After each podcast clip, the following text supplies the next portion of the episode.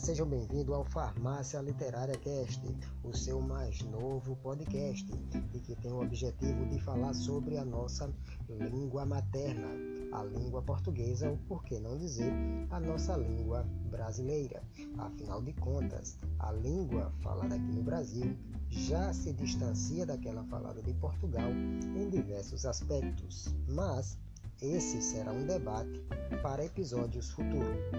No programa de hoje, nós vamos apresentar uma discussão muito interessante sobre um fenômeno linguístico que vem acontecendo no nosso país já há alguns anos e que talvez você, professor, não tenha percebido ainda. Talvez você, estudante de letras, não tenha percebido ainda, mas eu tenho certeza que muitos linguistas já olharam, já notaram, já perceberam esse fenômeno e até já escreveram alguma coisa sobre ele. E sobre esse tema nós vamos discutir aqui um pouquinho e nós vamos começar a refletir sobre esses e outros fenômenos a cada episódio. Além disso, nós vamos ter um quadro onde nós vamos apresentar, sugerir uh, um enriquecimento para o nosso currículo. Gostaria de começar o episódio de hoje convidando você, que é estudante de letras, você que é professor de língua portuguesa do ensino básico, ou até mesmo você que está aí agora sem saber qual curso universitário escolher, a entrar nesse mundo das letras e perceber os diversos fenômenos linguísticos que acabam nos cercando. Afinal de contas, o ser humano é uma ilha formada por linguagem por todos os lados. E o fenômeno de hoje é o fenômeno que ganhou o nome de gumertização. Mas calma, você não sabe o que é isso? Pois fique tranquilo que eu vou tentar esclarecer para vocês. Nos últimos anos, o comércio brasileiro foi invadido por diversos títulos como omeleteria, é, doceria, hamburgueria, risoteria, picanharia e por aí vai. São diversos estabelecimentos cujo título do nome é, foi adicionado esse sufixo eria ou aria né, é, ao radical, que diz o objeto que é comercializado, por exemplo, picanharia, né, é o local especializado na venda de picanha. E esses tipos de estabelecimentos eles têm se multiplicado no Brasil é, nos últimos anos. Mas além de ser apenas uma expansão comercial, é um fenômeno linguístico bastante interessante, que é o fato de esses estabelecimentos né, serem construídos a partir de um radical, que vai indicar a especificidade do estabelecimento, mais esse sufixo eria ou aria, certo? Indicando aí no nome. Entre os diversos estudiosos, nós encontramos é, Mário Eduardo Viário, que é um grande especialista em etimologia, que já é, escreveu sobre esse assunto, e também para esse primeiro episódio eu trago a contribuição de Edgar Murano, ele que é jornalista e que também é filólogo e que também já percebeu esse fenômeno e escreveu a respeito. Esse fenômeno linguístico eu percebi não tão somente é, observando a sociedade, mas na verdade é, foi um artigo é, publicado na revista Língua Portuguesa, foi publicado em outubro de 2014 e de lá para cá eu já percebi uma evolução desse tipo de estabelecimento em cidades como a minha, que é uma cidade pequena. E observando cidades grandes, a gente percebe que o fenômeno de expansão ele é cada vez maior. Segundo Murano, esse tipo de estabelecimento começou aqui no Brasil apenas é, no setor alimentício, mas que, é, aclimatando-se ao Brasil, acabou é, sendo incorporado por diversos segmentos. Então hoje não é difícil você encontrar uma coxinharia, uma pimentaria, uma bicharia né? onde antigamente poderia ser um pet shop, o nome mais comum, mas hoje já é comum, já é registrado, já existe uma bicharia, pelo menos uma no Brasil, e por aí vai. Convido vocês a olharem esse tipo de estabelecimento na sua cidade e comece a pensar um pouco. Será que sempre existiu? Será que foi de alguns anos para cá? Comece a observar esse tipo de fenômeno. A gourmetização como é chamado esse fenômeno, ele traz o poder mágico das palavras. Isso porque as pessoas que desenvolvem, que trabalham com marketing para esse tipo de estabelecimento, para esse tipo de empresa, empresa acredita no poder da palavra como transformadora e como é persuasiva, ou seja, é através do tipo de palavra que se escolhe que é, você vai agregar valor, você vai trazer pessoas para o seu estabelecimento e mostrar um diferencial. Aliás, esse tipo de estabelecimento, ele já mostra que ele é um comércio específico. Então, uma hamburgueria, por exemplo, ela é específica, especialista somente naquele tipo de alimento. Se você parar para pensar né? A antiga sorveteria, que apesar de já existir há bastante tempo com esse sufixo eria, mas era um lugar, né, uma concepção de comércio antiga, onde você poderia encontrar o sorvete tranquilamente, mas provavelmente você encontraria outros tipos de alimentos nesse local. A ideia, pelo menos inicial, né, dessa nova tendência do mercado é que você se apresente como específico, como algo único, algo inovador. Então, quando você é, apresenta o conceito de gelateria, por exemplo, você está dizendo que aquele estabelecimento é especialista em gelato, diferenciando-se daquele ambiente das antigas sorveterias, onde você encontrava é, o sorvete e outras guloseimas também. Mas também esse novo estabelecimento ele vem mostrar que é um estabelecimento inovador. Então o gelato, por exemplo, ele é, é uma experiência nova, uma experiência refinada. Pelo menos essa é a ideia linguística que se vende.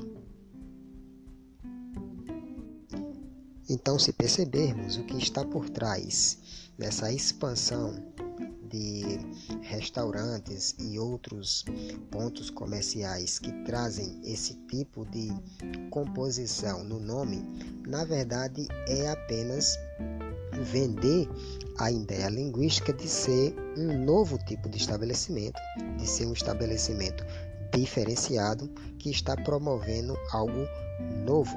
Então, dessa forma, alguém que traz uma gelateria para uma cidade está dizendo ali linguisticamente que está trazendo um local especializado, um local onde aquele ingrediente né, que está sendo comercializado, ele será específico, ele será diferenciado. Por isso, o nome de gourmetização.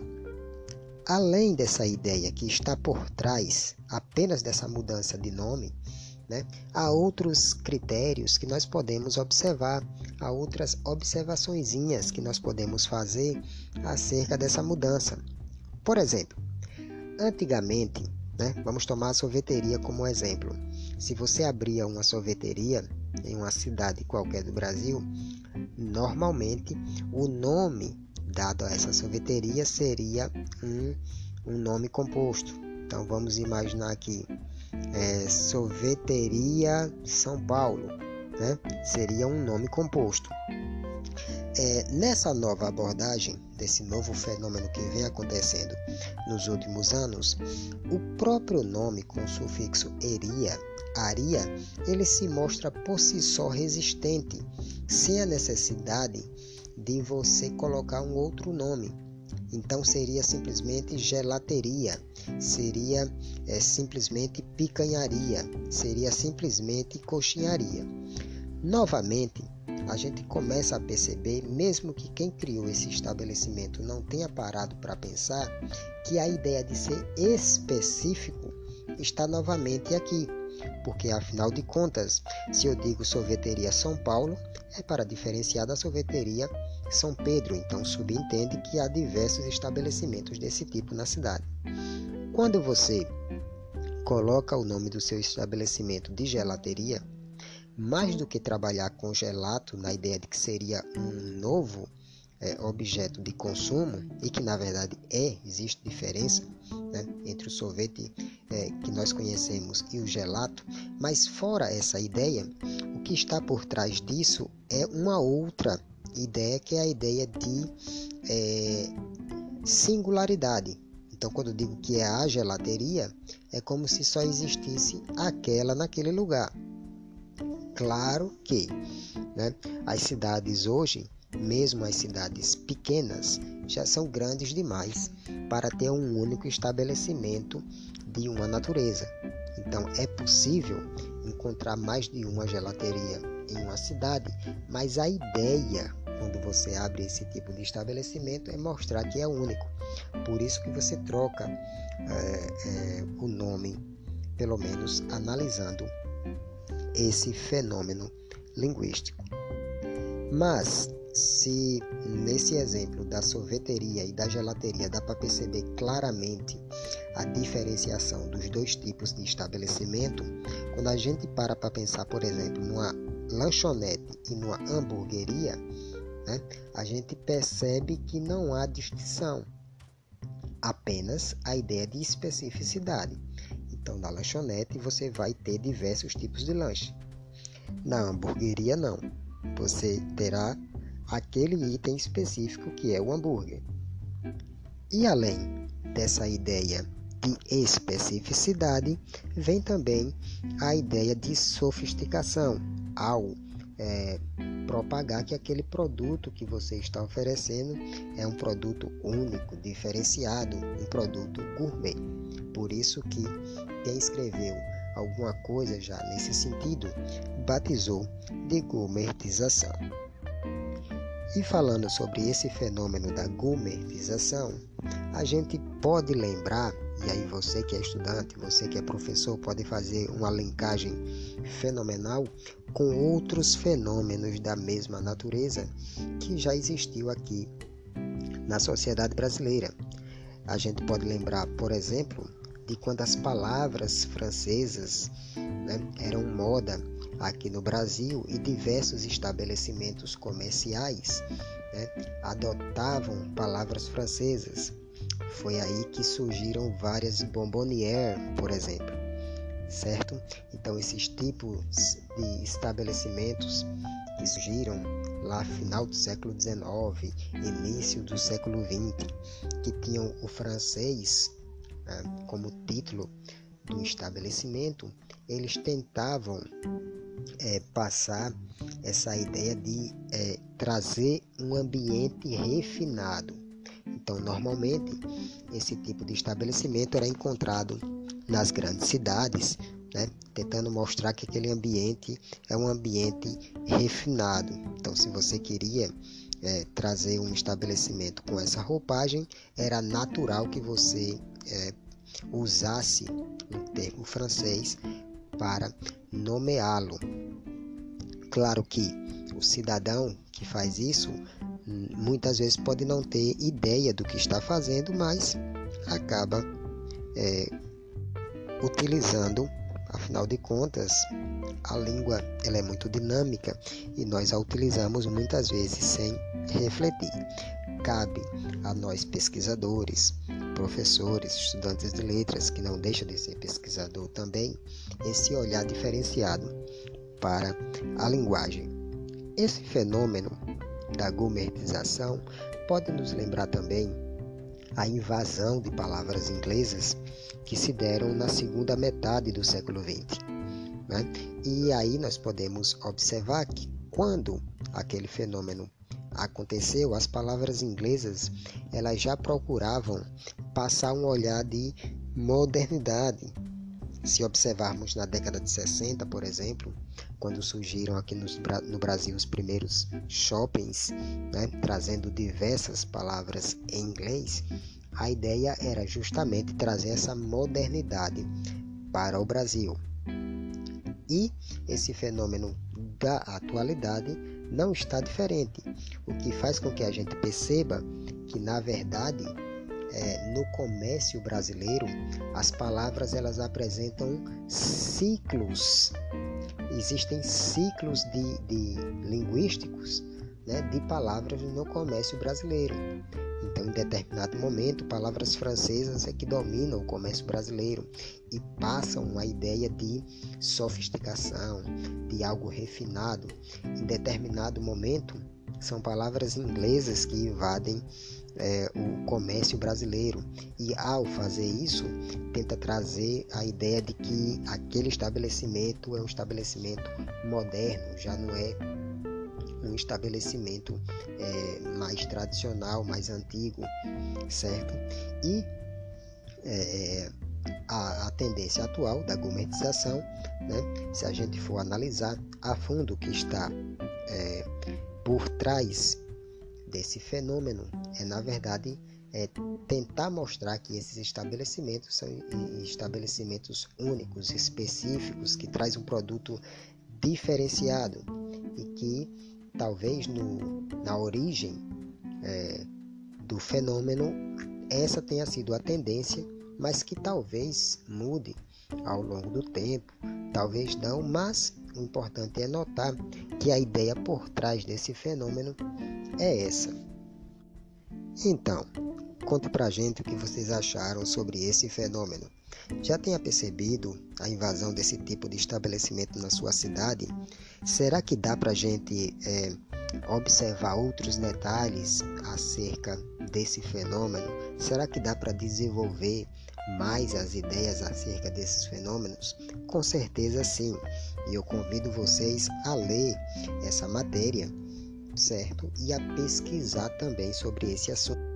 É, expressando mais uma vez, essa matéria ela foi publicada na revista Língua Portuguesa, edição 108, que foi publicada em outubro de 2014. Já tem um certo tempinho. Infelizmente, essa revista ela não está mais em circulação.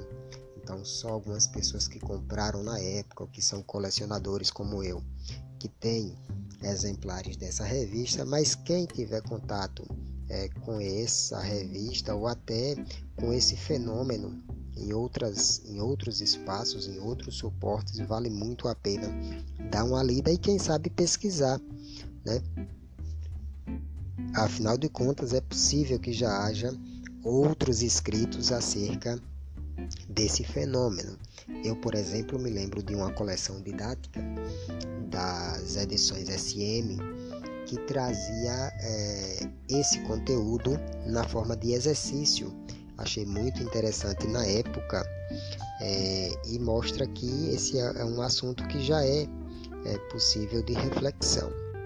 Sem falar que o assunto não se encerra por aqui dá para fazer diversas abordagens sobre esses ciclos econômicos, né? esses ciclos linguísticos que a nossa economia é, tem aqui no Brasil. Né? Poderíamos falar também de estabelecimentos italianos, por exemplo. Né? Qual é a ideia do, do estabelecimento que traz na sua nomeação uma palavra italiana? Né? E aí nós podemos pegar diversos segmentos e tentar observar o que é que está por trás desse jogo linguístico.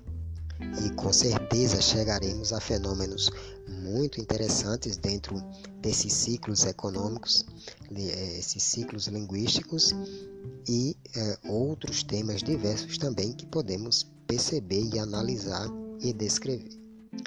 Então, esse foi o tema do nosso podcast de hoje.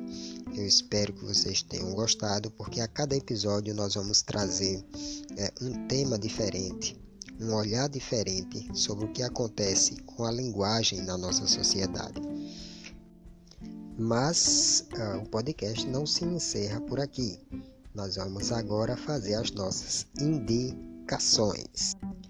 E a primeira coisa que nós vamos indicar é um clube do livro, um clube de leitura muito interessante que nós assinamos e recomendamos para todos os profissionais de letras no Brasil, para todos os professores de língua portuguesa no Brasil e, por que não dizer, para todos os estudantes de letras. Eu costumo dizer que esse clube de leitura é o braço direito do estudante de letras, que é o clube do livro Parabólicos.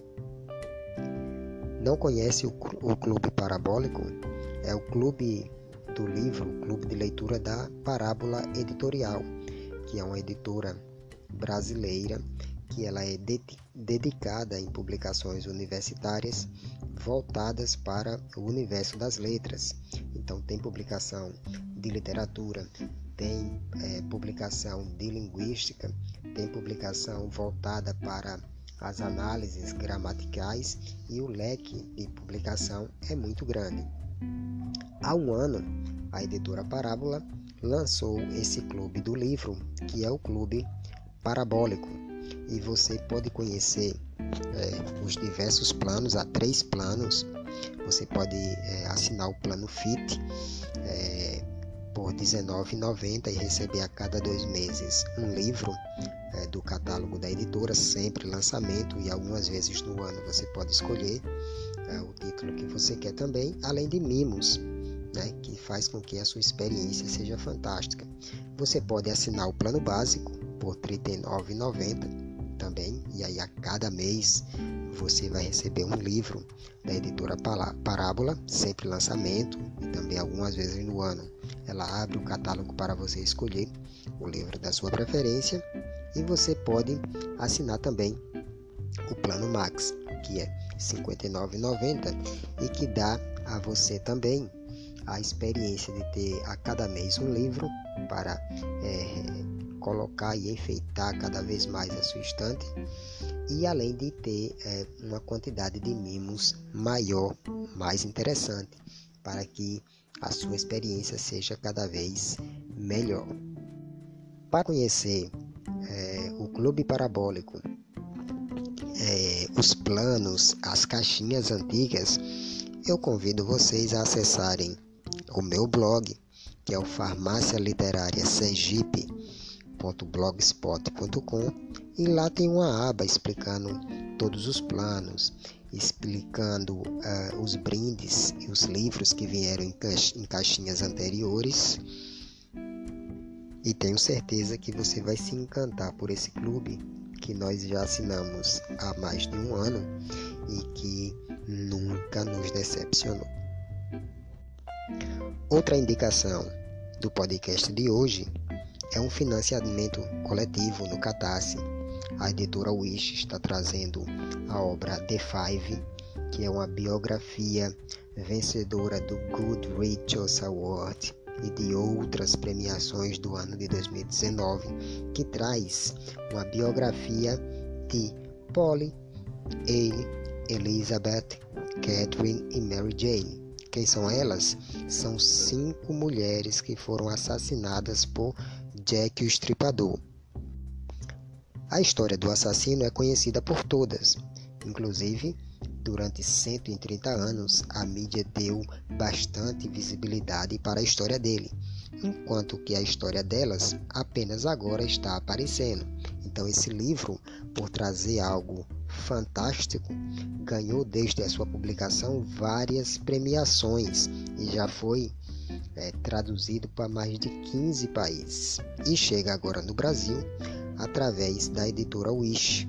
Então você pode participar desse financiamento coletivo para que essa, a publicação dessa obra seja possível e garantir a sua cópia. Nós da Farmácia Literária, nós já, é, a, já estamos apoiando esse projeto, já garantimos a nossa cópia e estamos convidando vocês para garantir a cópia de vocês também e para contribuir para que nesse momento tão difícil o mercado editorial brasileiro ele consiga sobreviver, inclusive trazendo obras fantásticas como essa. Esse foi o nosso podcast o nosso Farmácia Literária Cast em sua primeira edição.